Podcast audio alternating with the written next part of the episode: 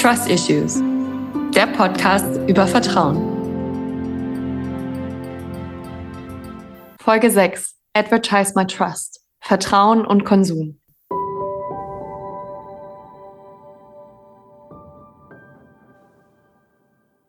Ja, liebe Zuhörerinnen und Zuhörer, wir begrüßen Sie und euch herzlich zur sechsten Folge inzwischen unseres Live-Podcasts Trust Issues. Und wir, das sind Vanessa Schwenker, wissenschaftliche Mitarbeiterin an der Leuphana Universität in Lüneburg. Und Philipp Sandermann, äh, mhm. Professor für Sozialpädagogik, auch hier an der Leuphana. Wir arbeiten zusammen in einem Forschungs- und Entwicklungsprojekt zum Thema Vertrauen. Und Ziel dieses Projekts ist das, was inzwischen aus der Forschung zu Vertrauen bekannt ist, besser verständlich zu machen für die breite Öffentlichkeit. Und das machen wir wir immer gemeinsam mit angesehenen Expertinnen und Experten aus der Vertrauensforschung sowie aus der Praxis. Und so machen wir das auch heute. Genau, denn Vertrauen ist elementar für den gesellschaftlichen Zusammenhalt und damit eben auch eine wichtige Grundlage für gesellschaftliche Zukunft. Und so viel wissen wir schon aus den vorherigen Folgen. Wir wissen aber aus diesen vorherigen Folgen eben auch, dass Vertrauen nicht für alle und auch nicht überall in jedem Gesellschaftsbereich gleich funktioniert. Also es kommt darauf an, welche Menschen aufeinandertreffen und es kommt aber auch darauf an, in welchem Bereich von Gesellschaft das passiert. Und deshalb sind die verschiedenen Folgen unseres Podcasts ja auch verschiedenen Gesellschaftsbereichen gewidmet. Heute möchten wir uns nochmal mit dem wirtschaftlichen Bereich beschäftigen, so wie schon in der letzten Folge, aber heute nochmal mit einem etwas anderen Schwerpunkt. Also es geht heute nicht um Vertrauen von Mitarbeitern und Mitarbeiterinnen und Führungskräften in Unternehmen. Darüber hatten wir uns ja in der letzten Folge ausführlich unterhalten. Es geht auch nicht um sowas wie ein allgemeineres, wir würden sagen, institutionelles Vertrauen oder institutionenbezogenes Vertrauen von Menschen in das Wirtschafts- und Finanzsystem. Auch darüber haben wir beim letzten Mal ausführlich gesprochen. Äh, heute dagegen möchten wir uns mit einem Thema aus dem Bereich der Wirtschaft beschäftigen, das unser Alltagshandeln häufig ganz konkret prägt und mit dem viele von uns sich gerade vielleicht auch zur Weihnachtszeit, die jetzt noch nicht so lange wieder rum ist, vielleicht nochmal besonders beschäftigt haben. Es geht uns nämlich heute um den Bereich Konsum. Genau. Mit Konsum begegnen wir in einer modernen, arbeitsteiligen Gesellschaft unseren Bedürfnissen. Ganz grundlegend sind wir etwa auf das Einkaufen von Lebensmitteln Lebensmitteln und Klamotten angewiesen oder aber auch auf die über Geld erworbene Möglichkeit zu wohnen oder uns im Verkehr fortzubewegen. Darüber hinaus konsumieren wir auch, um uns zu unterhalten, um am kulturellen und sozialen Leben teilzuhaben oder um uns zu verwirklichen und darzustellen. Denken wir etwa an unseren Netflix-Account, an unseren letzten Barbesuch mit Freunden, unser oft viel zu selten genutztes Fitnessstudio-Abo oder das neue und eigentlich total unpraktische Paar Schuhe. Viele Dinge konsumieren wir einfach, um unser Leben schöner zu machen. Und dabei, wurde an den Beispielen vielleicht schon ein bisschen deutlich, stehen wir einem riesigen Angebot eigentlich gegenüber. Und so müssen wir uns natürlich im Rahmen unserer Möglichkeiten irgendwie entscheiden. Also kaufe ich Eigenmarke oder Markenprodukt, Bio oder nicht, nehme ich heute das Auto, das Fahrrad oder den Bus. Was schenke ich meiner Nichte zu Weihnachten?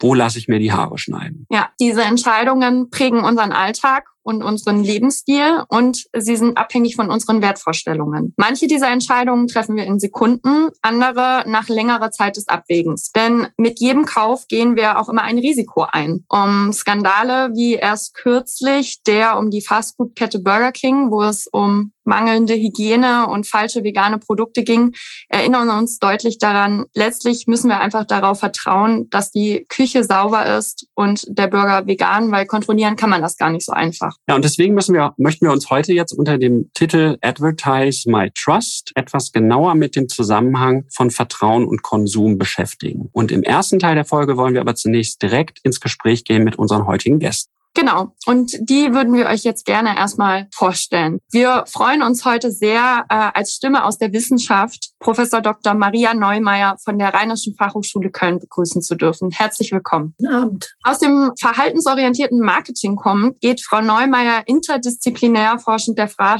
Frage nach, wie Kaufverhalten zustande kommt und erklärt werden kann und welche Rolle dabei Vertrauen spielt. In ihrer Habilitationsschrift hat sie sich mit Vertrauen aus Konsumentinnenperspektive im unbewussten Entscheidungsprozess beschäftigt. Und äh, wir freuen uns schon sehr darauf, heute noch genaueres zu erfahren. Ja, wir sind schon sehr gespannt auf den Austausch, zumal wir uns freuen, heute zudem gleich mal zwei Gäste aus der Praxis begrüßen zu dürfen. Dafür haben wir uns ganz bewusst entschieden, also zwei Leute einzuladen, um damit wohlgemerkt im Kleinen natürlich immer noch einen etwas differenzierteren Blick auf so einen breiten Bereich der Gesellschaft wie eben Konsum richten zu können. Wir haben das vorher schon so ein bisschen angedeutet. Wir freuen uns in dem Sinne sehr, Carla Bank begrüßen zu dürfen. Herzlich willkommen. Hallo, vielen Dank, dass ich da sein darf. Carla Bank arbeitet als Teamlead für Sustainable Design und Upcycling beim Hamburger Unternehmen Bracenet, welches Upcycling-Produkte aus Fischernetzen herstellt. Was das genau ist, Upcycling werden wir gleich noch erfahren. Wir freuen uns auf Einblicke und darauf, gemeinsam mit Ihnen über die Rolle von Vertrauen auch in Bezug auf diese Produkte reflektieren zu können. Auf jeden Fall. Und das gilt auch äh, für unseren zweiten Gast aus der Praxis. Wir freuen uns heute nämlich auch sehr, Herr Frank Büch begrüßen zu dürfen. Herzlich willkommen. Ja, einen recht schönen guten Abend. Herr Büch ist Marketingleiter der Berliner Verkehrsbetriebe, die, so würde ich jetzt einfach mal behaupten, Bekanntschaft auch über die Grenzen äh, Berlins hinaus äh, genießen. Gerade auch aufgrund des innovativen und eingängigen Marketings der BVG. Man kann da zum Beispiel denken an das eingehende Ist mir egal Werbevideo von 2015. Vielen Dank, dass Sie heute die Zeit gefunden haben, Herr Büch. Ja, ich freue mich dabei sein zu dürfen und ja, finde diese diese Fragestellung super, super interessant und ich glaube, ich lerne heute noch ganz, ganz viel. Ja, super. Also vielen Dank an Sie alle, dass Sie heute mit uns reflektieren zum Thema und ich denke, damit können wir eigentlich auch starten. Ja. Genau, und dann würden wir tatsächlich heute ein bisschen anders, als wir es manchmal in anderen Folgen gemacht haben, mal gern zunächst einmal noch relativ unabhängig vom Thema Vertrauen unsere beiden Gäste aus der Praxis heute ins Gespräch erstmal bringen. Also nicht unbedingt miteinander, aber zumindest mit uns. Und in dem Sinne, Herr Büch, würde ich gerne mit Ihnen mal anfangen. Vanessa hat es gerade schon ja so ein bisschen umrissen. Die BVG ist, ich würde mal sagen, mindestens in Berlin, zum Teil wahrscheinlich auch deutlich darüber hinaus für ihre durch eine gewisse Art von Selbstironie und Witz auch geprägten Werbekampagnen bekannt. Und wenn ich mir das jetzt mal so vorstelle, also ich versuche mich so reinzuversetzen in so eine Marketing-Teamsitzung bei der BVG, so wie ich mir das vorstelle, würde ich erstmal denken, dass sie wahrscheinlich ganz schön viel Spaß dort haben zusammen. Vielleicht stimmt es aber auch gar nicht und hat nur damit zu tun, dass ihr Marketing so gut funktioniert, dass ich das jetzt denke. Deswegen Deswegen erstmal ganz allgemein die Frage, auch für Leute, die die BVG jetzt vielleicht nicht so gut kennen, worum geht es Ihnen bei der Werbung für die BVG? Was sind so Kernbotschaften für Sie? Was ist die Mission, könnte man vielleicht sagen, um die es Ihnen immer wieder geht? Gibt es das überhaupt, so die Message der BVG? Ja, also erstmal alles erreicht. Also wenn ich, wenn ich höre, dass Sie glauben, wir hätten nur Spaß, dann sage ich mal, äh, Hauptziel erreicht. Nee, aber im, im, im Wesentlichen äh, geht uns natürlich äh, darum, wie ein Unternehmen auch Geld zu verdienen. Aber wir verbinden das natürlich mit einer wirklichen Mission, nämlich der Mission der Verkehrswende. Und äh, da spielt uns natürlich die Politik zurzeit in die Karten mit 29 Euro, 49 Euro Ticket und so weiter. Das ist äh, sicherlich ganz ganz, gut. Aber wir haben das deutlich vor der Politik begonnen. Wir haben also vor acht, neun Jahren gesagt, wir haben das Gefühl, dass die Zeit reif ist, dass Menschen über ihr Mobilitätsverhalten nachdenken. Und äh, wir hatten das Gefühl, wir können sie dabei unterstützen. Allerdings wahrscheinlich. Und da sind wir dann schon so, so ein bisschen bei dem Thema Vertrauen. Also Markenbildung hat natürlich auch viel mit Vertrauen zu tun. Und äh, wir haben vor acht Jahren unsere, unsere äh, Kunden gefragt, wie, wenn die, wenn die BVG ein Mensch wäre, wie sähe der denn aus? Und da haben die gesagt, ja, so dicker Bauch, Beamter, Glatze, äh, so. Dann haben wir gesagt, na ja, also ist das jetzt die Person, die die Verkehrswende einleitet? Also ist das wirklich äh, die, die richtige Ansprache? Und so sind wir, sind wir darauf gekommen, nee, wir müssen sympathischer werden, wir müssen glaubwürdiger werden, wir müssen wahrscheinlich, das hört sich jetzt so ein bisschen wie Beamtenbashing an, das, das soll es gar nicht sein, aber so diese Innovationskraft, die unterstellt man den Beamten nicht unbedingt. Und wir hatten das Gefühl, die Zeit ist reif, wir können mit neuen Verkehrsmodes, mit neuen neuen Systemen wirklich an den Markt gehen und können die Menschen überzeugen, doch mehr gescherte Verkehre zu nehmen. Also ob das jetzt der große Bus, die U-Bahn oder, oder die Straßenbahn ist oder ob das eben ein, ein Fahrzeug ist, das gepoolt wird, also wo eben äh, gleiche Relationen zusammengebracht werden und äh, diese Menschen dann äh, gemeinsam in Richtung eines Ziels fahren. Also das war, war der Gedanke. Ja, und äh, wir haben uns dann äh, dran gemacht und haben gesagt, wie kriegen wir das eigentlich hin, dass wir überhaupt gehört werden, dass wir überhaupt darüber reden können äh, mit unseren Kundinnen und äh, sind dann eben äh, rangegangen und haben uns eine, eine Marketingstrategie überlegt. Und diese Marketingstrategie war Ehrlichkeit, sehr ehrlich sein, mit sich selbst ehrlich sein, äh, sich vielleicht auch nicht äh, auf eine, eine höhere Stufe zu stellen als die Kunden, also auf Augenhöhe zu agieren und so weiter. Und äh, das war im, im Grunde die, die Idee, die uns, äh, die uns bewegt hat. Und inzwischen haben wir tatsächlich sehr viel Spaß, weil wir haben ja eine bestimmte Tonalität äh, entwickelt. Wir haben eine bestimmte Sprache entwickelt. Und äh, weil wir auf Augenhöhe kommunizieren, kommunizieren wir eben sehr häufig auch wie unsere Kundinnen. Das macht dann in Gänze Spaß. Aber man musste sich erst mal kennenlernen. Äh, ich habe immer das Gefühl, das ist wie in, in einer Beziehung. Ja? Also im Anfang ist man ja auch noch sehr vorsichtig, auch mit einem neuen Partner, den man kennenlernt. Da wird man ja nicht gleich äh, sofort alles rauslassen, äh, was, was man so, ähm, was einen vielleicht stört oder was einen äh, vielleicht auch sehr erfreut. Da ist man so ein bisschen zurückhaltend. So war, so haben wir auch begonnen. Äh, inzwischen wagen wir uns äh, wirklich äh, eine ganze Menge zu sagen, unseren Kunden und unsere Kundinnen sagen uns das natürlich auch. Und das finden wir auch gut so und damit leben wir sehr gut. Also das äh, vielleicht so mal für den Anfang. Ja, ganze Menge Dimensionen, die Sie auch schon ansprechen. Also einerseits so Beziehungsaufbau zur Kundin, zum Kunden, sich besser kennenlernen, Sie haben auch ein bisschen so über eine, eine fast eine, ich würde sagen, eine politische Mission ja auch gesprochen, jenseits des, der Frage des Geldverdienens, was, womit Sie gestartet sind. Da kann ich mir vorstellen, dass Sie unseren zweiten Gast da ganz gut auch mit ins Gespräch kriegen, ja. Vanessa, oder? Genau, dann äh, würde ich mal weitergehen zu Frau Bank. Mal ein paar Worte zu Bracenet. Also Bracenet verschreibt sich ja dem äh, Upcycling von alten Fischernetzen und stellen ja mit ihrem Unternehmen äh, Produkte, also vor allem Armbänder her, aber auch anderen Schmuck und praktische Alltagsgegenstände. Und zugleich ist uns aber auch auf aufgefallen. Jetzt sind Sie heute ja nicht nur zu Gast bei einem Podcast, sondern äh, Bracenet hat ja auch selbst äh, einen Podcast und außerdem hat äh, Bracenet auch ein äh, Kinderbuch herausgegeben. Was äh, würden Sie sagen, Frau Bank? Warum machen Sie das alles als Unternehmen? Welche Rolle spielt das vielleicht für das Marketing Ihrer Produkte? Also, ja, wie Sie schon gesagt haben, Bracelets Mission ist ja auch, dass wir auf jeden Fall Aufmerksamkeit generieren wollen für dieses Problem der Geisternetze in den Weltmeeren. Also, um das einmal zu erklären, um das einzuordnen. Wir reden nicht über, also wir sind, wir wollen natürlich Aufmerksamkeit schaffen für das Thema der Plastikverschmutzung in den Weltmeeren, aber mit diesem ganz spezifischen Fokus auf Geisternetze, also Netze, die absichtlich oder unabsichtlich in den Meeren gelandet sind.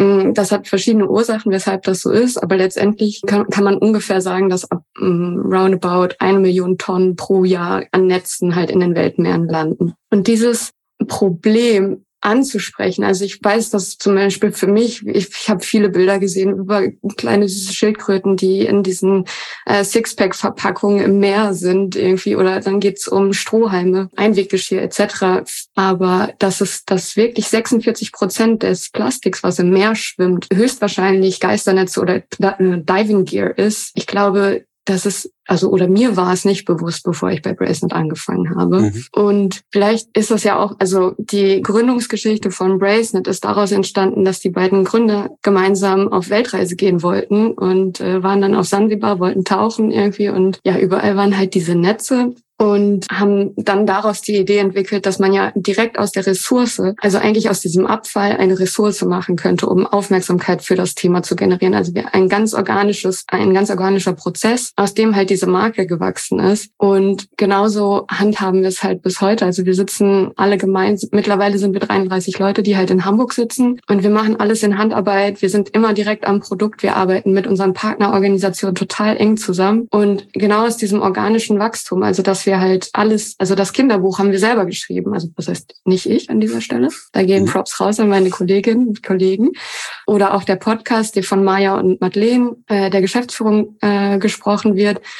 Das ist alles organisch gewachsen aus dem Interesse daraus, besonders viel Aufmerksamkeit und vor allen Dingen authentische Aufmerksamkeit zu entwickeln. Also wir wissen, dass Kinder, gut, das muss ich nicht sagen, Kinder sind unsere Zukunft, aber warum denen nicht authentisch und ästhetisch äh, ein Buch zu geben, das genau auf die Probleme der Welt aufmerksam macht, ohne den, die Hoffnung zu rauben. Und beim Podcast ist es tatsächlich ähnlich. Also wir wissen, also True Crime Podcasts kommen total gut an. Irgendwie viele Leute hören True Crime. Ich glaube, um die 75 Prozent äh, sind davon Frauen. Und ähm, dementsprechend glaub, also haben wir diesen Podcast auch entwickelt, weil wir denken, dass True Crime total spannend ist, vielleicht auch mit allen Kritikpunkten des Voyeurismus mit dabei. Aber ich glaube, die wenigsten Menschen wissen, was auf den Weltmeeren los ist. Und das ist ja auch ein großes Problem der Gesetzgebung, weil es ist halt ein im Grunde rechtsfreier Raum und darauf Aufmerksamkeit direkt aus der Praxis, aus den, von den Betroffenen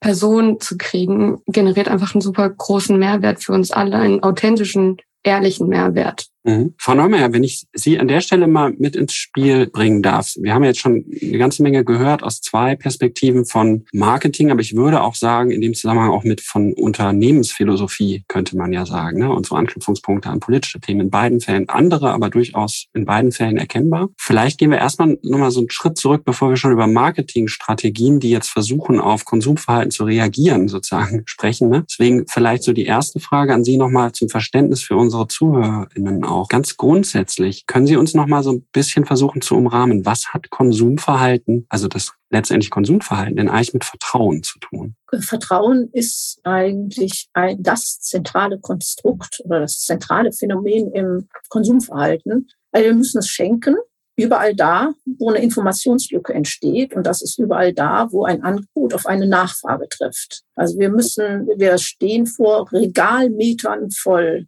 Zahnpasta, voll Toilettenpapier, voll unterschiedliche Elektronikprodukte und müssen uns irgendwie entscheiden. Und überall da, also fast überall, entsteht eine Informationslücke und die überbrücken wir mit Vertrauen. Wir vertrauen da in eine Marke. Der Herr Büch hat das gerade schon schön gesagt, dass Marken dafür auch wichtig sind, äh, dass, die, dass eine Marke für besondere Qualität steht. Wir äh, also interpretieren da Informationschunks, wozu die Marke gehört, wozu der Preis gehört. Wir sagen, ach, wenn der Preis hoch ist, dann wird das schon gut sein. Und dann schenken wir Vertrauen. Manchmal passiert das oder ist es besonders wichtig oder wird es relevant, weil wir sehr schnell kaufen. Also wenn wir so an unsere Supermarkteinkäufe denken, wo wir ganz schnell greifen. Und äh, das betrifft ja unsere Gesundheit. Unsere Nahrungsmittel betreffen unsere Gesundheit. Und trotzdem vertrauen wir in diese Nahrungsmittel, dass sie uns nicht umbringen. Und das entscheiden wir sehr schnell. Und wir sind in der Regel auch damit sehr zufrieden. Also im Grunde genommen ist vermindert das Vertrauen, was wir schenken, die Komplexität unserer Welt. Also wir müssen nicht jetzt so viel also äh,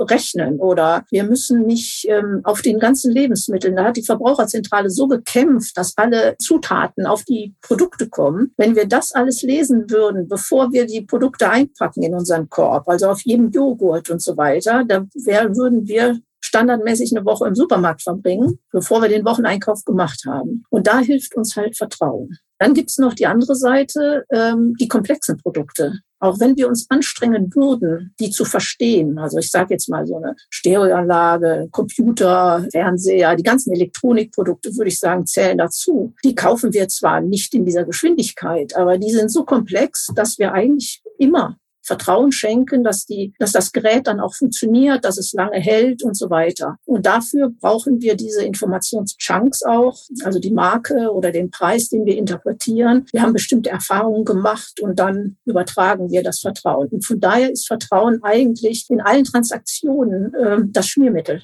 Mhm. Und gleichzeitig, wenn ich Sie richtig verstehe, je nach Produkt oder auch Dienstleistung doch noch mal ein bisschen anders äh, portioniert. Ne? Also wenn ich bei besonders schnellen Kaufentscheidungen kommt es umso mehr auf das Vertrauen und weniger auf die Detailliertheit der Informationen an. Wenn ich mich aber jetzt entscheide, Eigenheim zu erwerben oder vielleicht bleiben wir mal bei BVG und geben dann sozusagen an Herrn Büch gleich nochmal. Es macht wahrscheinlich einen Unterschied, ob ich schnell sozusagen mein Tagesticket oder meine, meine äh, Streckenkarte für nur eine Fahrt sozusagen, meinen Einzelfahrausweis kaufe oder ob ich ein Jahresabo kaufe. Ne? Also da ist sozusagen das Verhältnis von Vertrauen, Information wahrscheinlich ein bisschen anderes von Neumeier, oder? Ja, also es gibt Produkte, über die können wir Informationen einholen, wenn wir es möchten. Wir tun das auch graduell. Manchmal reicht uns auch ein Zutrauen oder der Glaube daran, dass etwas schon gut geht. Und Sie haben gerade das Haus, den Hauskauf erwähnt. Äh, da brauchen wir schon eine gesunde Portion Vertrauen dass uns das nicht zusammenbricht. Und wenn ich so an die Verkehrsmittel denke, also wenn ich jetzt sagen würde, ich, schalte, ich schaffe mein Auto ab, weil ich vertraue darauf, dass die Bahn mich überall hinbringt, dass sie nicht Strecken einstellt und so weiter. Das sind Dienstleistungen, die wir im Vorhinein nicht äh, prüfen können. gerade bei Dienstleistungen wird eigentlich, ja, ich will sagen, fast zentral Vertrauen verkauft. Also wir wissen, bevor wir beim Friseur reingehen, nicht, wie wir wieder rauskommen werden. Wir wissen nicht, wenn der Handwerker kommt, ob das Badezimmer uns nachher gefällt, was er da gebaut hat. Und wenn ich mein Auto abschaffe ähm, und gehe in die, sage, ich kaufe mir jetzt ein Jahresticket, ähm, dann kann ich nur darauf vertrauen, dass die Bahn in dem Jahr auch noch die Strecken bedient, die ich äh, mache, dass das nicht zu voll ist, dass da nicht zu viel ausfällt und so weiter. Also da wird ein gerütteltes Maß an Vertrauen überall nötig. Und wie Sie schon richtig sagten, je nach Produktart oder Produkt, je nach eigener Erfahrung auch, ähm, wird unterschiedlich Vertrauen erforderlich sein. Okay, wenn Sie jetzt so gehört haben, was äh, Frau Maria Neumeier zu Konsumverhalten und Vertrauen gesagt hat, Herr Büch, haben Sie da nochmal anders angefangen nachzudenken über das, was Sie so machen im Marketing Ihres Unternehmens oder was nehmen Sie so daraus mit? Ich kann das alles nur bestätigen. Ähm, genau das ist ja der Fall. Also wir haben natürlich den Kunden, der am Automaten ein Einzelticket kauft für drei Euro, der wird nicht lange überlegen und der braucht nicht besonders viel Vertrauen. Also in aller Regel kauft er dieses Ticket auch direkt direkt, bevor er die Fahrt antreten will. Vielleicht sieht er den kommenden Bus schon oder die U-Bahn steht schon im U-Bahnhof. Also dass, dass äh, diese Fahrt jetzt ausfällt, ist recht unwahrscheinlich. Also investiert er diese drei Euro und äh, nimmt, nimmt, fährt damit. Äh, das ist ein, ein millionenfach äh, geübtes und gelerntes Phänomen. Es funktioniert fast immer. So, da, da ist ein hohes Maß an Vertrauen. Anders wird's ähm, und äh, Frau Neumann hat es eben eben gerade gesagt. Wie sieht's denn aus, wenn ich mir eine Jahreskarte kaufe oder ein Jahresabonnement? Dann muss ich ja auch darauf vertrauen, dass hoffentlich über die gesamte Zeit äh, die Relationen, die ich tatsächlich preisen will, dass die auch tatsächlich bedient werden. Und äh, das ist natürlich nicht immer so. Und da spielt dann die Marke eine ganz große Rolle, beziehungsweise die, die Aussage, wir werden dich auf jeden Fall von A nach B bringen. Vielleicht nicht so, wie du das geplant hast. Also mit der Linie 48 äh, fährst du jeden Morgen zur Arbeit. Wenn diese Linie mal ausfällt, weil da eine große Baustelle ist oder eine Demonstration, was in Berlin nicht ganz selten vorkommt, äh, dann finden wir einen anderen Weg für dich und den sagen wir dir auch. Also wir melden uns auch bei dir, wenn du dir das wünschst und sagen dir, heute fährt äh, deine 48 nicht, aber wir sagen dir, wie du zu deiner zu deinem Ziel kommst. Und äh, jeder, der das, der das erlebt hat und jeder, der dort äh, vielleicht in unserem äh, Callcenter angerufen hat oder eben auch äh, die, die Social Media Dienste in Anspruch genommen hat, der wird sehen, ja, also im Grunde kann ich mich darauf verlassen, ich komme schon vielleicht mit einer etwas längeren Fahrzeit, aber ich komme schon an mein Ziel. Und das kann ich also nur bestätigen. Ganz, ganz wichtig ist natürlich die Leistung, die dahinter steht und äh, die Erfahrungen, die die Menschen mit uns machen, denn die machen sie ja relativ häufig. Also anders als bei einem Großgerät, das man vielleicht alle fünf Jahre kauft oder alle zehn Jahre, machen sie diese Erfahrung, diese Stunde der Wahrheit, die schlägt bei uns eben äh, täglich mehrmals. Und äh, daraus entstehen Erfahrungen und diese Erfahrungen sollten möglichst positiv sein. Und wenn sie das nicht sind, dann kommt wieder sozusagen der Kundenservice, die Marke, die, die Kommunikation mit dem Kunden äh, wird dann extrem wichtig, um klar zu machen, ja, das ist heute mal eine Ausnahme, das wird aber in Zukunft äh, sicherlich wieder besser werden. Wenn ich da noch mal einmal nachhaken darf, weil Sie vorhin über Beziehungen sprachen und den Versuch sozusagen auch eine Beziehung zum Kunden aufzubauen. So, ich bin Wahlberliner, deswegen kriege ich die BVG ab und zu mit. Und ich würde jetzt, ohne Bahnbashing betreiben zu wollen, wenn ich das jetzt mal die Marketingstrategien auch dieser beiden Unternehmen gegeneinander setze, würde ich sagen, da wo es dann vielleicht mal nicht klappt, weil sozusagen komplexes Infrastruktursystem wie so ein öffentlicher Nahverkehr natürlich auch Fehler haben kann. Wenn ich das richtig beobachte, versuchen Sie ja da Vertrauen auch herzustellen, indem sie sozusagen so dieses Gefühl, hier sind wir und da drüben seid ihr Kunden, das so ein bisschen zu reduzieren ne? und eigentlich zu sagen, wir gehören alle zusammen. Ja. Wir sitzen in einem, in einer U-Bahn, könnte ich fast sagen, also in einem Boot, aber in einer U-Bahn. Würden Sie dazu noch mal ein bisschen was sagen? Weil das finden wir jetzt also sozusagen aus, haben wir auch in der Recherche dann noch mal gedacht, das finden wir jetzt natürlich vertrauenstheoretisch schon auch spannend an dem Punkt. Also ist das eine bewusste Strategie von Ihnen zu sagen, so, wir bauen Beziehungen aus und wir gehören zusammen und wir, wir sind ja. eigentlich alle eins? Absolut. Also wir haben ja Kanäle, äh, zum Beispiel der Weil wir dich lieben Kanal ist ja ein reiner Entertainment-Kanal. der hat ja mit Verkehr und mit äh, irgendwelchen Störungen oder Verkehrssystemen oder so überhaupt nichts zu tun. Was machen wir da? Wir auch da versuchen wir Menschen zu entertainen, ihnen aber auch die Möglichkeit zu geben, mit uns ins Gespräch zu kommen über unterschiedlichste Themen. Das muss gar nicht Verkehr sein, das kann mal Verkehr sein, aber wir sprechen natürlich auch über andere Themen, die uns bewegen. Das, das äh, kann mal sein, ein, ein Equal Pay Day oder oder dieser dieser Gap zwischen den den ähm, Bezahlungen von Männern und Frauen. Das das sind Themen wie äh, die Kulturszene in Berlin. Also die, mit denen wir im Grunde nur bedingt zu tun haben, außer dass wir unsere Mitarbeiter natürlich gleichermaßen bezahlen und so weiter. Aber wir, wir wollen damit natürlich auch ins Gespräch kommen, in den Dialog kommen. Und das ist uns über die sozialen Medien relativ gut äh, gelungen. Wir haben insgesamt über 800.000 Follower, die, die mit uns in, in, in den Dialog gehen. Und die fragen uns natürlich auch bestimmte Dinge. Aber wir haben natürlich auch die Chance, diesen 800.000 Menschen eben sehr schnell eine Information zu geben, wenn mal irgendetwas äh, nicht funktioniert. Und das aber auf einem Kanal, der eigentlich ein Entertainment-Kanal ist, der also äh, jeden Tag äh, schauen die Leute da einmal rein und äh, lassen sich da ein Lächeln auf die Lippen zaubern von uns. Und dann gibt's eben auch mal die schlechteren Nachrichten. Heute kommt ein M48 nicht. Dann äh, ist das aber irgendwie doch ein Gefühl, ein, ein familiäres Gefühl. Gestern haben wir noch Spaß zusammen gemacht und heute gibt's eine böse Botschaft. Das ist wie in der Familie, ganz normal. Und genau das ist im Grunde unsere Strategie gewesen, also die Menschen anzusprechen, sie über andere Themen für uns zu interessieren, zu versuchen auch lautstark zu sein zu Themen, die uns bewegen, wo unsere Haltung hintersteht, wo unsere Werte hinterstehen und äh, damit eben auch sehr klar zu machen, wo wir stehen. Also auch etwas, was in Beziehungen sehr wichtig ist. Ähm, und ich kann also immer wieder diese Analogie zu einer Liebesbeziehung und wir sagen ja nicht umsonst, weil wir dich lieben, zu einer Liebesbeziehung bringen.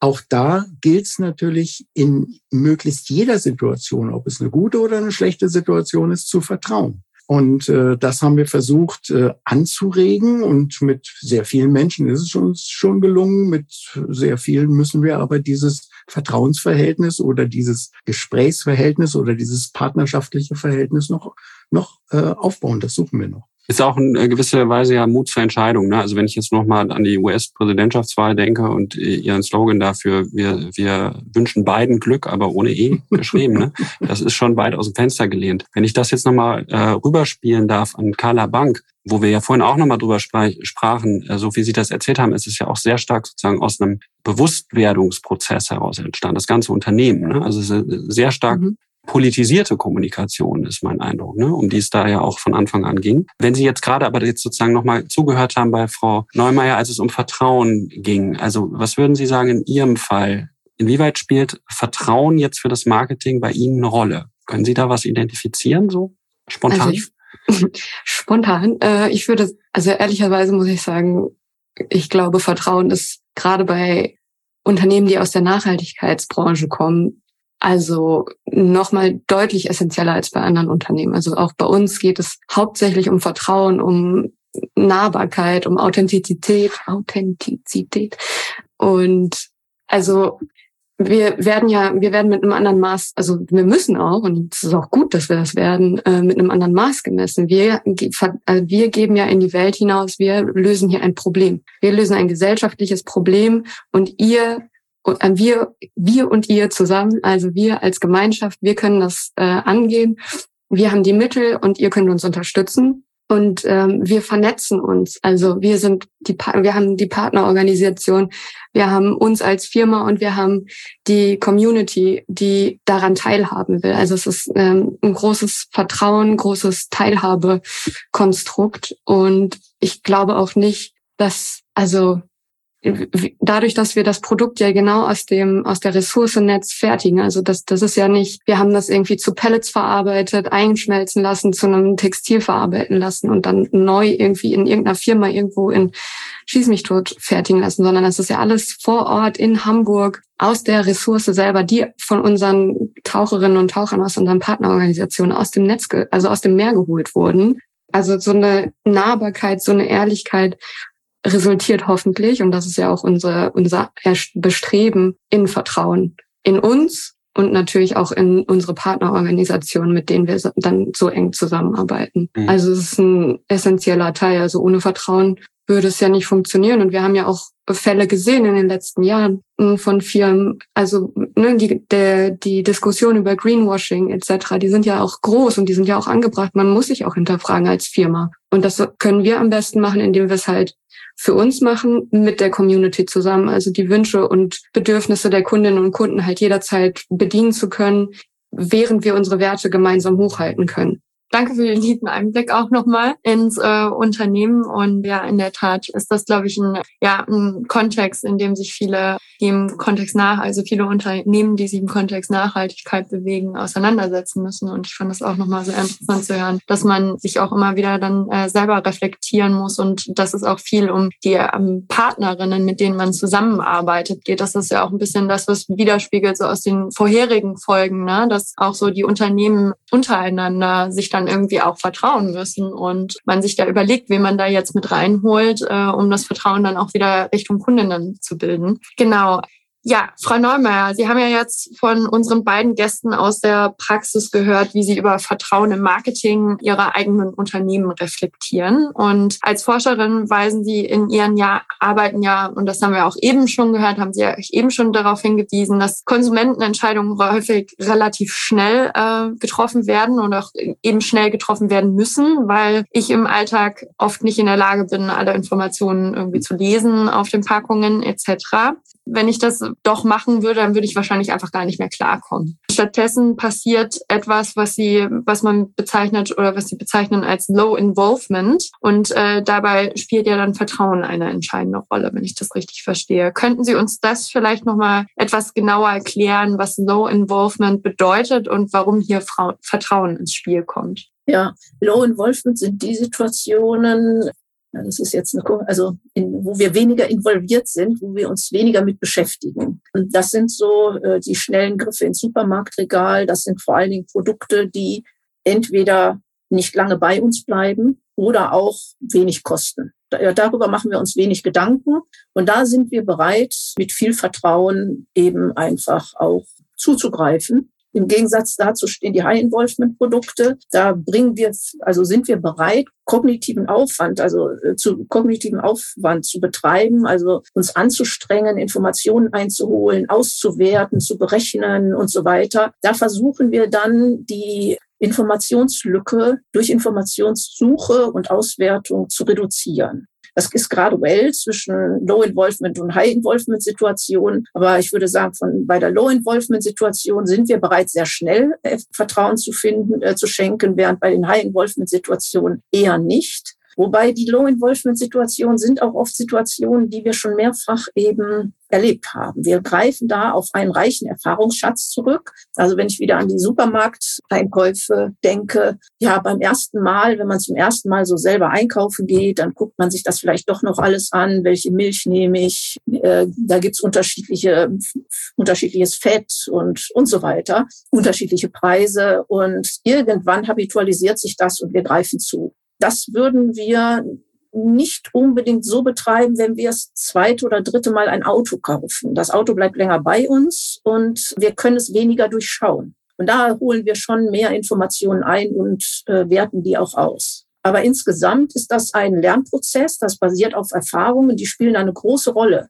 Deswegen, das, was beide Praktiker jetzt gesagt haben, äh, also da kam die Bedeutung von Beziehung und Nähe und so weiter zum Ausdruck. Das ist dann wichtig. Also wenn wir etwas einmal machen, machen wir zum ersten Mal Vertrauenserfahrungen und sind da noch sehr unsicher, beschäftigen uns mehr damit. Das ist nie eine typische Low-Involvement-Situation. Wenn wir das das zweite oder dritte Mal machen und die Erfahrung wächst, dann schenken wir eher Vertrauen. Also wenn es gerechtfertigt worden ist, dann schenken wir eher Vertrauen. Wenn es nicht gerechtfertigt wird, dann werden wir misstrauisch, dann bleiben wir misstrauisch. Deswegen ist es wichtig, im unternehmerischen Kontext Beziehungen zu seinen Kunden aufzubauen zu sagen, wir sind verlässlich und wir kennen uns lange. Du weißt doch, wir sind verlässlich. Und wenn uns mal ein Fehler passiert, das tut uns leid, aber im Grunde genommen sind wir ein verlässlicher Partner. das bezieht sich auch auf die Nachhaltigkeit. Also Nachhaltigkeit ist schlecht zu prüfen. Das Greenwashing, das ist mittlerweile ja auch bekannt und in aller Munde. Und sich da zu behaupten als wirklich nachhaltiges Unternehmen, muss man irgendwie nah dran sein an denjenigen, mit denen man in Beziehung treten möchte. Mhm. Wenn wir das nochmal ganz kurz aufgreifen, auch so aus der allgemeinen Vertrauensforschung, weiß man ja so, wie Sie das jetzt auch gerade nochmal beschrieben haben, auch für den Bereich Konsum, dass sich Vertrauen relativ also man muss in, gewisse, in eine gewisse Vorleistung gehen und dann stabilisiert sich das aber so peu à peu. Und dann gibt's auch Momente von Destabilisation, die, die sehr äh, folgenreich sein können, ja, ne, für einen mhm. Vertrauensprozess oder auch eine konkret, dann statisch gesprochen für eine Vertrauensbeziehung. Das fände ich jetzt auch nochmal spannend, wenn Sie das nochmal auf den Punkt bringen würden. Also welche Rolle spielt diese Frage von jetzt zum Beispiel Destabilisierung ne, eines Vertrauensverhältnisses zu einem Produkt oder einer Dienstleistung? Was spielt das für eine Rolle für das Konsumverhalten? Ja, ähm, also Vertrauen ist ein langer Prozess, also vertrauensvoll zu werden, jemanden zu äh, vertrauen. Also wir beginnen als Babys wir müssen unserer Mutter vertrauen, sonst würden wir nicht Milch trinken von ihr. Aber nur weil wir der Mutter vertrauen, vertrauen wir ja nicht jeder Frau. Wir fangen dann an, auszudifferenzieren. Wir treffen also auf Kindergärtnerinnen, auf Lehrerinnen, dann vertrauen wir nicht nur den Kindergärtnerinnen und den Lehrerinnen, sondern der einen mehr oder weniger. Und das ist auch im unternehmerischen Kontext so. Wir haben viele Kontakte. Und je öfter ein Kontakt äh, positiv verläuft und Vertrauen gerechtfertigt wird, desto vertrauensvoller werden wir. Da, da ist eine Unterscheidung zwischen dem sozialpsychologischen Konstrukt des Vertrauens, das über eine Beziehung spricht, und dem psychologischen Konstrukt des Vertrauens, was über uns als Persönlichkeit sp spricht, nämlich ein vertrauensvoller oder ein misstrauischer Mensch zu sein. Es hängt beides eng zusammen. Also ob wir vertrauenswürdig, äh, vertrauensvoll sind oder misstrauisch, hängt von unseren Erfahrungen ab, also von den Beziehungen, die wir gemacht haben. Und im Grunde genommen ist der Prozess der Vertrauensbildung oder der, des Vertrauensverhaltens, der ist ein zirkulärer Prozess. Jeder Kontakt addiert eine Erfahrung und die ist, die wird mittragend. Und wenn wir viel gute Erfahrungen mit einer Marke gemacht haben, dann ist die Destabilisierung schwierig. Also wenn dann mal irgendwas nicht so gut war, dann wissen wir aber, insgesamt können wir vertrauen. Ähm, also dieses, wo wir auf diese Lebenserfahrung zurückgreifen, das nennen wir generalisiertes Vertrauen. Also so wird das in der Wissenschaft genannt. Ähm, das sind positive Erfahrungen, negative Erfahrungen. Positive Erfahrungen führen zu Wiederholungen. Negative Erfahrungen führen zu Veränderungen oder zu Anpassungen. Und wie gesagt, das ist ein zirkulärer Prozess. Und je öfter der abläuft, desto stabiler wird das. Das wird stabil, aber nicht starr. Ja. Wenn ein negatives Event wieder kommt, also wenn ein negativer Kontakt kommt, dann passen wir uns da an. Wir versuchen auszudifferenzieren. Ist das jetzt, also ich sag mal, wir vertrauen in Nivea Creme und machen unser Shampoo und machen unser Leben lang gute Erfahrungen damit und kaufen dann eine Spülung und die ist nicht so gut. Dann kann das destabilisieren. Von Nivea ist ja doch alles nicht so gut. Ähm, aber in der Regel sagen wir, ja, aber das andere war schon gut. Auch bei Partnern ist es ja so. Bis zu einem gewissen Teil, Zeitpunkt können wir ähm, verzeihen auch. Und das sind Dinge, also dieses generalisierte Vertrauen, das ist halt geeignet, uns diese schnellen Entscheidungen treffen zu lassen. Das ist also unsere Erfahrung liegt dem zugrunde und wir können sehr schnell eine Entscheidung treffen. Wenn ich da mal kurz nochmal einhängen darf, das finde ich nochmal spannend, wenn man jetzt so zurück geht so ein bisschen an das, wo wir gestartet sind, äh, wo Sie auch nochmal unterstrichen haben, was auch die beiden PraktikerInnen ja reingebracht haben, wie wichtig Markenbildung im Konsum ist. Weil ich jetzt gerade auch nochmal denke bei dem, wie Sie so sprechen, Menschen sind ja sehr unterschiedlich tiefenscharf in dem, wie sie die Welt wahrnehmen, sage ich jetzt mal. Und äh, man könnte ja fast auf den Gedanken kommen, wenn wir jetzt über die Themen von nachhaltigen Produkten und öffentlichem Nahverkehr heute sprechen mit unseren Gästen aus der Praxis, dass Frau Bank und Herr Büch einen umso besseren Job machen müssen, je schlechter ihre KonkurrentInnen sind. Also ich sag mal, wenn sozusagen die S-Bahn in Berlin ständig zu spät kommt, hat die BVG, muss die BVG einen umso besseren Job machen, um sich noch abzugrenzen über Markenbildung von, also als öffentlicher Nahverkehr. Und Frau Bank müsste sich sozusagen als ein spezifisches nachhaltiges Produkt umso deutlicher ausweisen, damit sie nicht über einen Kamm geschert wird mit diesen Greenwashing-Produkten, ne? um nochmal diese Stichworte aufzunehmen, die die Gäste vorhin auch gebracht haben. Würden Sie das so sehen? Ja, bei Erstkontakten. Also ich sage jetzt mal, wenn ich nach äh, Berlin ziehen würde, hätte schlechte Erfahrungen gemacht mit Bus und Bahn und würde nach Berlin ziehen, müsste ich viel Vertrauen setzen und zu sagen, so ich ähm, versuche jetzt beim nächsten Mal ein zufriedenstellendes Ergebnis zu erreichen oder bei der Nachhaltigkeit, wenn ich sage, ja, also ich kaufe da jetzt die äh, was oder ich äh, unterstütze das, wenn alles andere bisher schlecht war. Aber weil wir ausdifferenzieren, machen wir dann auch Erfahrungen. Das ist das, was man situatives Vertrauen nennt, dass wir einzelne Situationen uns auch angucken und darüber dann erstmal Informationen einholen, äh, auswerten. Wir berechnen, wie viel Information, also die, das Verhältnis von Informationsumfang und Informationskosten. Also wie viel Information brauchen wir überhaupt noch, um zu entscheiden, ich kaufe mir da jetzt ein Jahresticket oder ich unterstütze diese Nachhaltigkeit. Und dann berechnen wir, was die, wie hoch die Gefahr ist, dass unser Vertrauen hier missbraucht wird. Und da spielt die Konkurrenz eine Rolle. Und wie hoch die, der Gewinn wäre, wenn es nicht missbraucht wird. Also in Berlin zu sagen, ich schaffe das Auto ab, ich fahre mit der Bahn, ist ein Gewinn. Also vermute ich mal. Ich arbeite in Köln, in Köln wäre es ein Gewinn. Ganz sicher, hier auch. Ja, und ähm, aber das, dieses Berechnen, das ist kognitiv aufwendig. Unser Gehirn ist erstmal immer faul. Ähm, also wir greifen gern auf dieses generalisierte Vertrauen zurück, bevor wir anfangen zu rechnen, Informationen einzuholen und so weiter. Das tun wir, wenn es notwendig ist. Aber lieb ist uns natürlich als Kunde, dass wir diese Erfahrungen übertragen können. Und da kommt eben zu, bei einem Erstkontakt die Konkurrenz sicher ins Spiel. Mhm.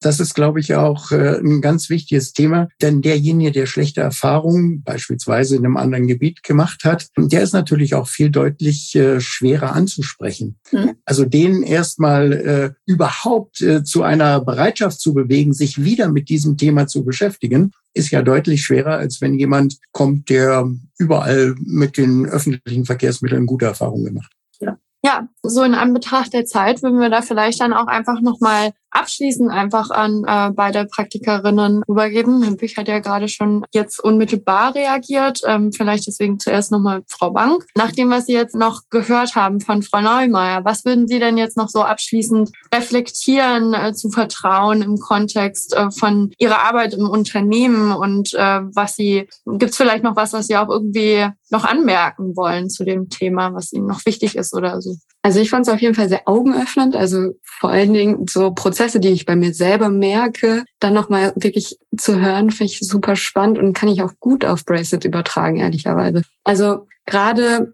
was ist, also Bracelet ist ja für mich zumindest, so habe ich das jetzt interpretiert, definitiv ein High-Involvement-Produkt. Also da gerade ich nicht nur, weil es Bracelet ist, sondern weil es ein Nachhaltigkeitsprodukt ist und die, das Bewusstsein, dass Bürgerinnen und Bürger oder die Menschen in Deutschland oder weltweit auch also sich selber geschaffen haben in den letzten Jahren, was Nachhaltigkeit anging. So sind sie ja auch viel, also viel mehr daran interessiert, hinter die Kulissen zu schauen. Und genau das probieren wir auch mit unseren Social Media Kanälen auf jeden Fall aufzugreifen. Also die Menschen, die, die uns folgen, die sollen natürlich direkt dabei sein, die sollen sehen, guck mal, das sind die Taucherinnen und Taucher, die heißen Tom, Karl, äh, Philippa und die ziehen da gerade das Netz aus dem Meer. Die schaffen das dann auch bis zu uns nach Hamburg und dann ist da Carla und die macht da ein Armband draus. Also die Leute, mm, also die, wir versuchen das Vertrauen dadurch aufzubauen, dass wir halt transparent sind, dass wir da offen sind und dass eben solche, dass es einfacher fällt, diese Entscheidungen zu treffen. Also für ein Bracelet.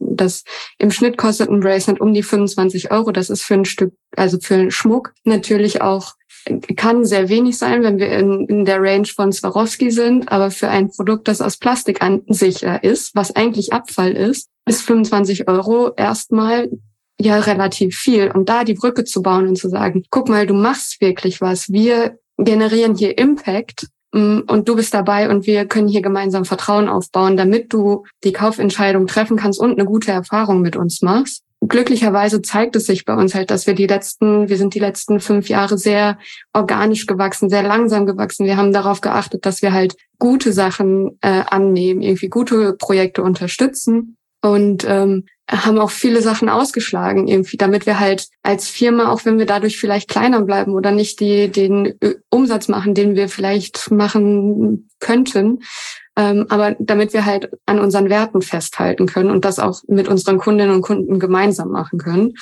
Mm, und tatsächlich, also auch gerade was das Thema der Verlässlichkeit angeht, deswegen ist zum Beispiel bei uns auch der Kundensupport und das Social Media Team so aktiv dabei, auf alle Kundinnen und Kundenwünsche einzugehen, mm, weil natürlich auch uns bewusst ist, gerade im Nachhaltigkeitssektor, dass da schlechte Erfahrungen oder nicht so gute Erfahrungen total schnell umschlagen können.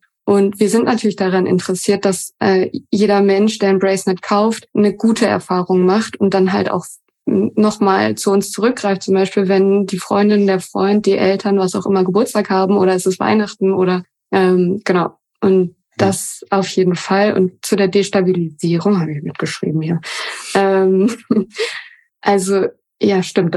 Genau, das war dann der, der längere Prozess, den wir genommen haben. Also wir hätten auch uns invest, also wir hätten ja verschiedene Wege gehen können seit der Gründung. Wir hätten uns tausende Investoren, wenn wir sie gefunden hätten, hätten wir uns ja reinholen können, das Ganze einmal durchpeitschen können und dann mit großen Kampagnen alles machen können. Aber genau dieser lange Prozess, dass wir halt uns selber auch, dass wir Dinge ausprobieren können, zurückrudern können, sagen können, nee, das, das passt jetzt eigentlich nicht. Da gehen wir nochmal äh, in Revision, da sprechen wir vielleicht nochmal im Team miteinander, ob das mit unseren Werten übereinstimmt das hat auf jeden Fall dazu geführt, dass wir mittlerweile an dem Punkt sind, dass wir, also ich glaube, wir haben über 50 Prozent unserer Käuferinnen und Käufer sind Menschen, die schon mal bei uns gekauft haben. Dankeschön. Dann würde ich das gleich nochmal so abschließend an äh, Herrn Büch weitergeben wollen. Was äh, fällt Ihnen abschließend noch äh, nach dem heutigen Gespräch ein äh, zu vertrauen? Wir können Sie auch fragen, was nehmen Sie mit nach Hause aus dem Gespräch? Ja, ja, ja. Mir, mir ist heute etwas bewusst geworden, was ich vermutet hatte, aber, aber was, was mir nie so, so richtig klar war. Äh, wir, wir äh, prüfen vierteljährlich den Net Promoter Score. Also äh, wie zufrieden sind die Menschen mit unserem Geschäft, mit unserer Dienstleistung und so weiter. Dazu machen wir Umfragen repräsentativ und äh, normalerweise weichen diese, diese Zahlen meistens hinter dem Komma irgendwie um 0,01 äh, nach oben oder nach unten ab. Also man kann da nicht so richtig etwas rauslesen.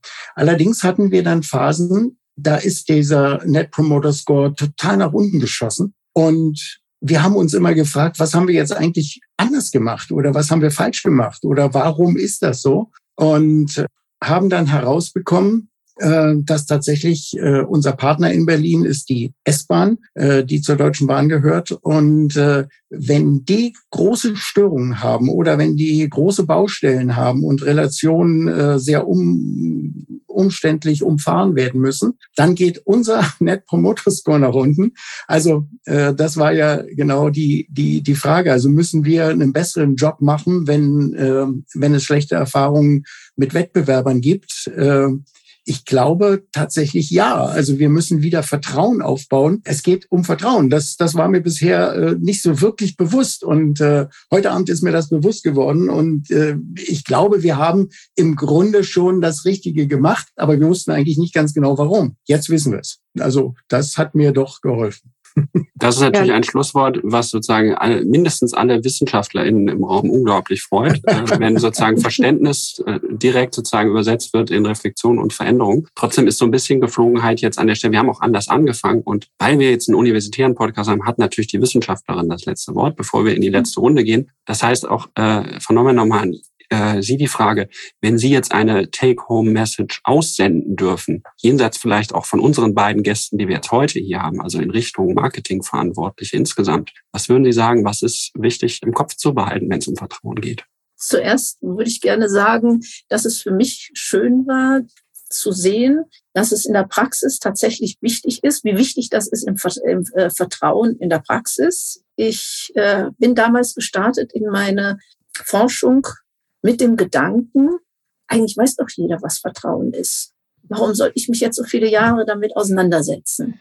Ähm, ich habe das dann seziert und so weiter, aber es zeigt, also dieses Gespräch heute Abend hat mir gezeigt, dass Vertrauen wirklich allgegenwärtig ist. Es ist ein Phänomen, was beachtet werden muss, was beachtet wird und dass man ähm, auch, also wenn man tief in seiner, für seine Sache brennt, das ja auch intuitiv richtig macht, weil wir ja Vertrauen jeden Tag leben, auch als Privatperson. Und äh, das war jetzt sehr schön für mich zu sehen. Fürs Marketing muss ich sagen, ähm, also aus meiner wissenschaftlichen Perspektive ist Vertrauen wichtig. Und es ist nicht nur fürs Marketing wichtig, sondern es ist das Schmiermittel von Gesellschaft. Immer, wo Menschen aufeinander stoßen, muss Vertrauen geschenkt werden. Und von daher sollten wir uns auch weiter darüber Gedanken machen. Ja, vielen herzlichen Dank äh, für die interessanten Einblicke. Ja, ich würde sagen, damit würden wir dann auch die erste Runde unseres heutigen äh, Podcasts beenden.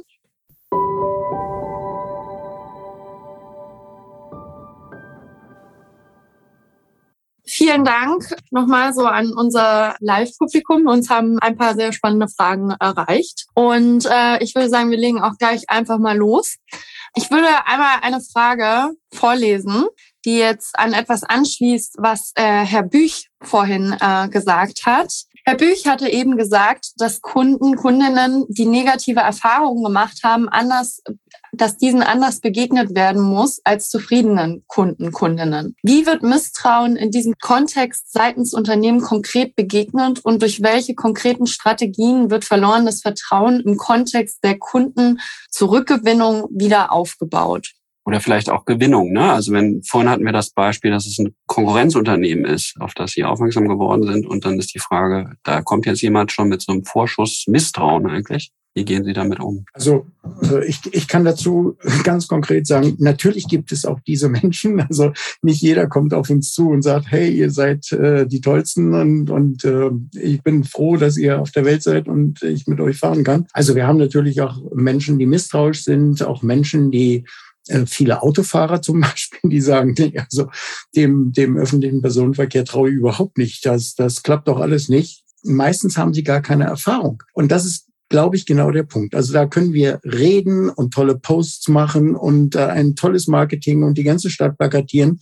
Damit werden wir niemanden überzeugen, sondern wir müssen den Menschen Erfahrungen beibringen, wie immer das auch funktioniert. Also wir machen da zum Beispiel so Schnupperangebote. Wir versuchen an bestimmten Tagen vor Weihnachten zu sagen, hey, lass doch dein Auto stehen, Parkhäuser sind alle voll, du kommst doch sowieso nicht in die Stadt. Und wir machen dir einen besonders günstigen Tarif, ein Weihnachtsticket, ein Vorweihnachtsticket, was weiß ich, irgend so etwas, um einfach die, den, den Menschen die Erfahrung zu, zu geben, es funktioniert, es, es, es geht, es geht auch tatsächlich ohne mein eigenes Auto und äh, das bauen wir natürlich noch, noch aus durch äh, zusätzliche Angebote. Wir haben sehr viele äh, Partnerunternehmen, die ähm, in Carsharing oder, oder Bikesharing oder ähnliche Produkte haben, die wir integrieren. Wir haben eine Plattform geschaffen, Yelby, in der ich all diese Dinge buchen kann. Die sind auch tiefen integriert. Das heißt, ich springe nicht ab in irgendwelche anderen Apps oder so, sondern ich kann mit einer App praktisch alles an Mobilität äh, kaufen, was, was gescherter Verkehr ist. Und das sind so, so Dinge, mit denen wir versuchen, das hat mit dem großen ÖPNV erstmal gar nichts zu tun, aber das sind äh, Einsteigerangebote, wenn man so will, die erstmal so ein bisschen locken und, und die dann die ersten Erfahrungen machen lassen. Ich bin wieder bei einer Beziehung. Äh, wer in, in Beziehungen sehr viele schlechte Erfahrungen gemacht hat, der muss auch ganz, ganz langsam wieder in eine, in eine vertrauensvolle Beziehung einsteigen. Und genauso, glaube ich, ist das äh, mit unseren Kunden auch. Solche Angebote und solche Erfahrungen helfen dann wieder dann natürlich mit Kommunikation und äh, mit dem Gespräch. Was fehlt dir noch? Was, was hättest du noch gerne? Was brauchst du noch? Wo können wir dir noch helfen? Führt dann dazu, dass misstrauische Menschen äh, dann vielleicht doch etwas Vertrauen gewinnen und, und auch äh, durchaus zum Stammkunden werden können. Also fast von Niederschwelligkeit, ne? Und so die, die zwischen die, die Grenze, die scharf gezogene Grenze zwischen ÖPNV und äh, Individualverkehr eigentlich sagen, zum Verschwimmen bringen. so ein bisschen auflöst, genau. Mhm. Wenn ich das weiter äh, spiele, auch nochmal die gleiche Frage, äh, Kalabank. Ich kann mir vorstellen, dass Sie das in Bracenet und in diesem gesamten Wirtschaftsbereich ja auch kennen. Also Leute, die erstmal misstrauisch auf, Sie haben vorhin vom Preis der Produkte zum Beispiel gesprochen, auf diesen Preis schauen und äh, die Sie auf besondere Weise gewinnen müssen. Bis dato, wie versuchen Sie, wie versucht Ihr Unternehmen damit umzugehen? Also auch auf unterschiedlichen Wegen. Ne? Wir haben auf der einen Seite natürlich dadurch, dass wir unsere Social-Media-Kanäle äh, bespielen. Auf der einen Seite ist das unser, unser größter Kanal ist auf Instagram.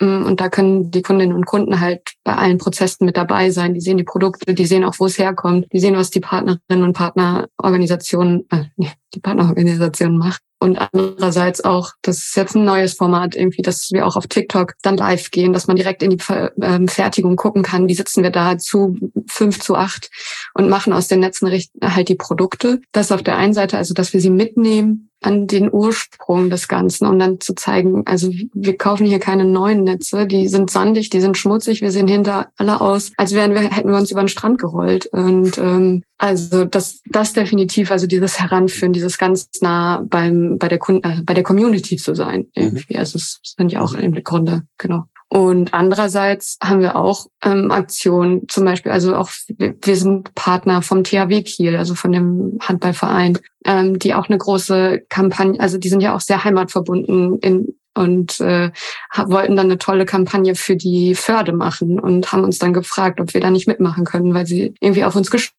sind. Und dann macht man zusammen Clean-up und aus den Netzen macht man dann eine Edition oder ein kleines ähm, Café, nee, ein kleiner Shop in, auf Sylt. Die gehen halt einmal die Woche an den Strand und sammeln Netze, sammeln die dann und schicken sie zu uns. Und wir schicken ihnen aus diesen Netzen dann halt genau die Produkte zurück, was sie dann halt vor Ort an die Leute wieder verkaufen können und sagen können, guck mal, wenn ihr an den Strand geht und aufräumt, dann kann daraus was richtig Tolles werden, über das man hinterher redet mhm. oder mhm. reden kann, auch um das, über das Problem. Genau. Das sind so die Strategien. Also sehr direkt. Ich kann mir da auch gleich äh, bei einer anderen Frage, die gestellt wurde, anschließen, weil ähm, auch noch gefragt wurde, welche Kommunikationskanäle für die für die Kundenbindung für Sie jetzt an ähm, äh, Frau Bank und auch Herrn Büch ähm, tatsächlich am wertvollsten sind. Also jetzt bei Bracenet habe ich jetzt schon gehört ähm, und ist mir auch vertraut, Instagram und äh, TikTok. Äh, Frau Bank, würden Sie denn sagen, das sind so die wertvollsten Kanäle? Ja, genau. Also ich würde sagen, Instagram gefolgt vom Podcast auch ähm, und dann von TikTok. Ja, also halt diese die Kanäle, die halt direkt zu Menschen sprechen, also so wie wir es auch gerade bei der BVG gehört haben.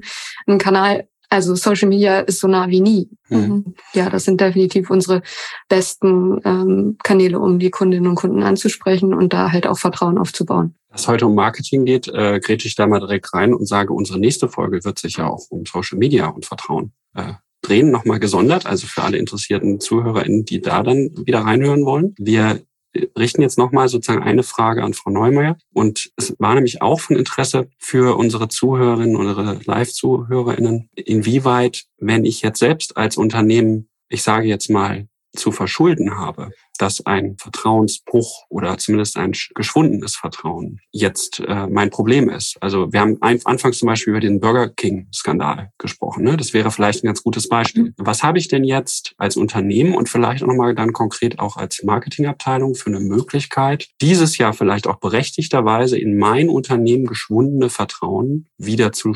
restabilisieren? Eine interessante Frage. Man kann das eigentlich nur auffangen, würde ich sagen, mit Offenheit.